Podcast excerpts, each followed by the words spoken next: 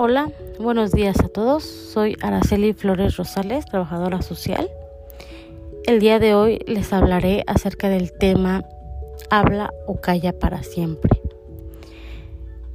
La mayoría de las mujeres de todo el mundo sufrimos algún tipo de acoso sexual, ya sea visual, auditivo, verbal o físico. Y esto sucede en la escuela, en el hogar, en el trabajo, en la calle, en todas partes. No hay lugar seguro para nosotras.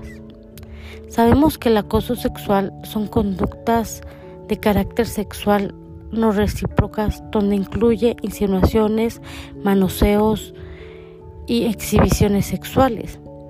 El acoso sexual es punto de partida del abuso sexual y del feminicidio. Por eso es importante que como mujeres y como sociedad alzar la voz, hablar, denunciar a nuestros acosadores, callar a todos los que cuestionan con este tipo de frases. También los hombres sufrimos violencia, también los hombres somos acosados. Tan solo fue un piropo, los piropos no son halago para nosotras, al contrario, nos hacen sentir incómodas. Por eso, como mujeres, como sociedad, apoyar, gritar, hacerles saber que no estamos solas y que nunca más nos callarán. Porque como dice el tema, habla o calla para siempre. Al no hablar, ¿qué implica?